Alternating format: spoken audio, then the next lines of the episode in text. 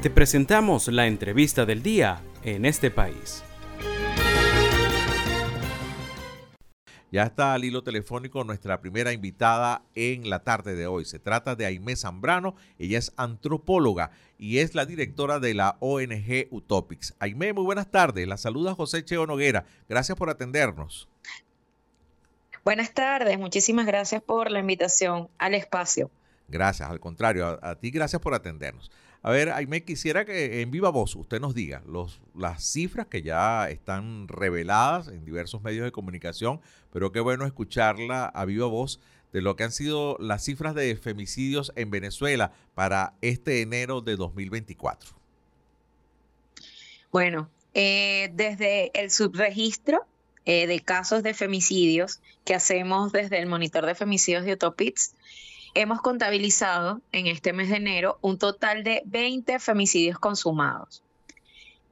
Igualmente, hemos visto un incremento con relación a los casos de femicidios en grado de frustración, ya que hemos contabilizado un total de 30 casos que aparecieron en los medios de comunicación.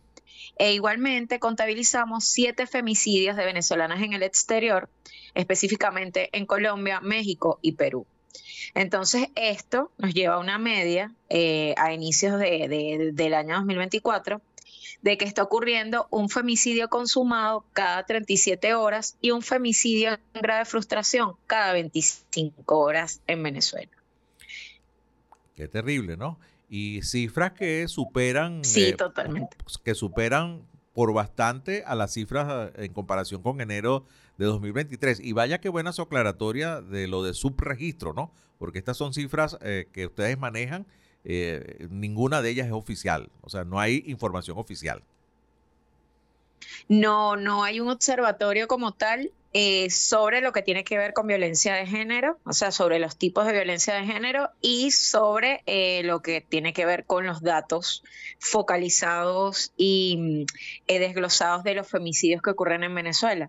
Desde el año 2016, Venezuela no entrega este tipo de información a la CEPAL, que es la organización internacional encargada de hacer el levantamiento de los femicidios en América Latina. Entonces, claro, las últimas cifras oficiales presentes en la CEPAL son del año 2016 y ciertamente el fiscal general ha dado algunas cifras, pero son ah, muy generales, no son datos desglosados eh, con relación, por ejemplo, a, la temporalidad, eh, cuáles son los femicidios en grave frustración y cuáles los consumados, al tema de los territorios. Entonces, claro, eh, viendo que existe esta falencia, lo que hacemos es precisamente intentar hacer una aproximación a esta problemática que ocurre en Venezuela en base a los datos que aparecen en los medios de comunicación. Sí, o sea, es vía noticias crímenes prácticamente, ¿no? La información que ustedes están manejando. Exacto. Sí. A ver, hay muchas, hay muchas cosas. Estoy conversando con Aimé Zambrano, es antropóloga y es eh, la directora de la ONG Utopix. Qué bueno que te escuché para corregir la pronunciación. A ver, llama la atención que la mayoría de las víctimas, por lo menos en este registro de enero, eh, son mujeres entre 56 y 70 años. Bueno, y, espeluznantes, seis de ellas eran madres, una estaba embarazada y otra era indígena. A ver, es un rango alto de edades. ¿Por qué se está trasladando los femicidios a, tercera edad prácticamente? Sí, bueno, vemos que una gran cantidad de casos está en este rango, lo que no implica que no ocurrieron femicidios en mm. otros rangos de edades, ¿no? Mm, Porque vemos casos de niñas, adolescentes, eh, mujeres jóvenes que generalmente eh, lo que hemos visto eh, a lo largo de estos años en los que venimos haciendo este levantamiento de la información es que la mayoría de los femicidios ocurren a adolescentes y a mujeres en edades comprendidas entre los 16 a los 40 años. Entonces, claro, si es, es eh, llama mucho la atención que en estos casos hayan sido mujeres de edades maduras o podríamos decir en algunos casos de la tercera edad.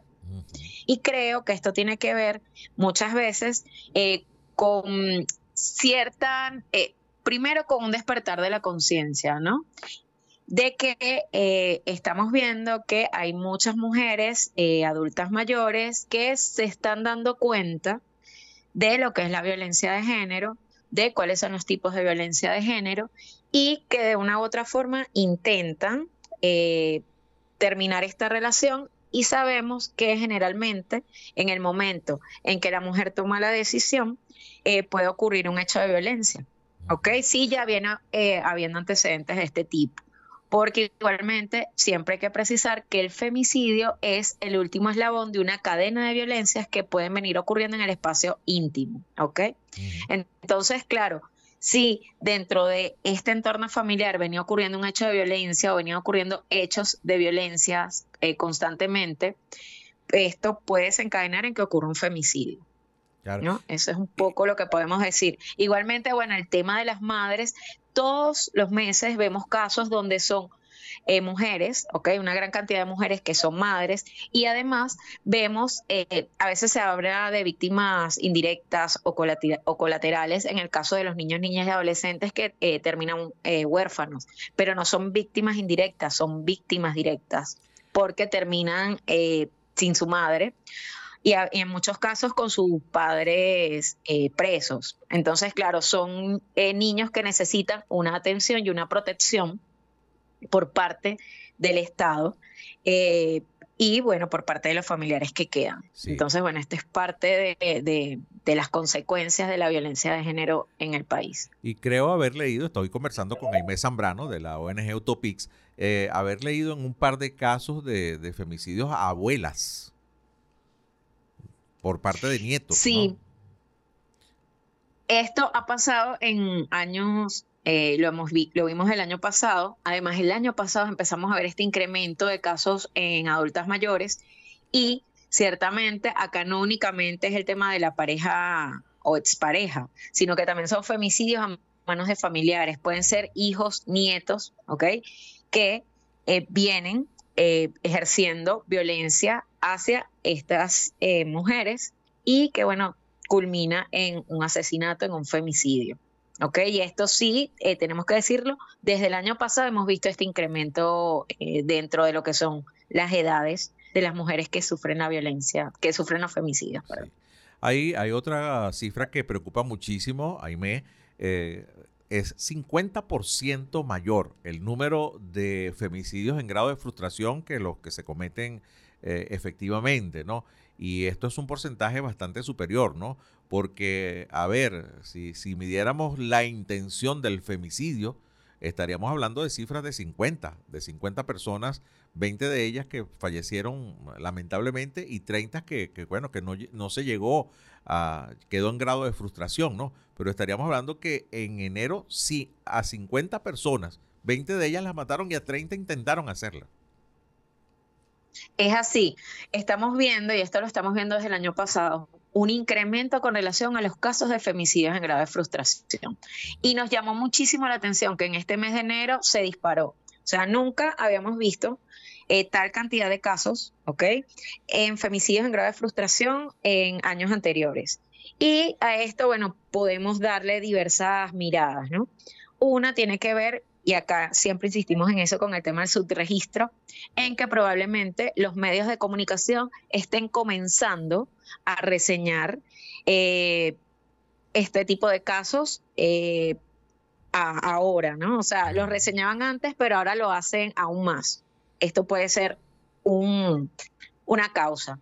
Igualmente, vemos que muchas veces estos medios lo que hacen es publicar los partes que dan los cuerpos de seguridad del Estado eh, como parte de su informe de gestión, ¿ok? Cuando eh, colocan en redes sociales eh, la cantidad de casos o colocan ciertos casos. Entonces también vemos que, bueno, que los, que los mismos cuerpos policiales están reseñando este tipo de crímenes que están ocurriendo.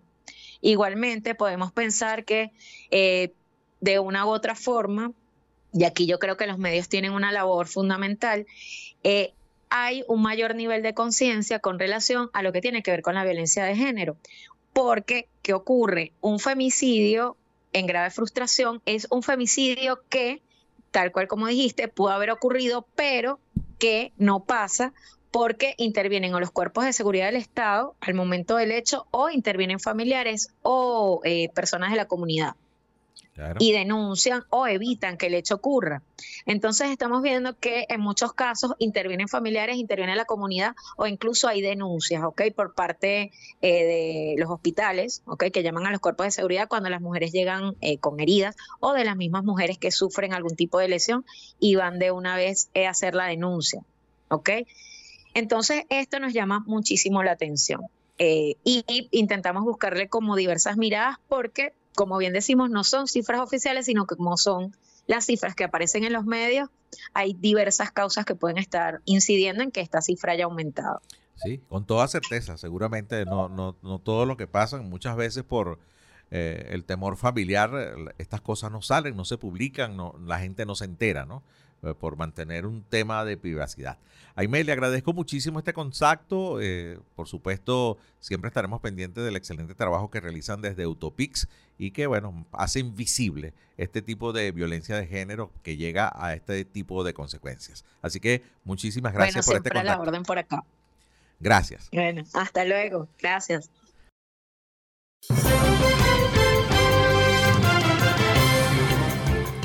Esto fue la entrevista del día en este país. Para conocer más el programa, síguenos en nuestras cuentas en redes sociales. Estamos en Twitter e Instagram como arroba en este país radio y visita nuestra página web www.enestepais.info.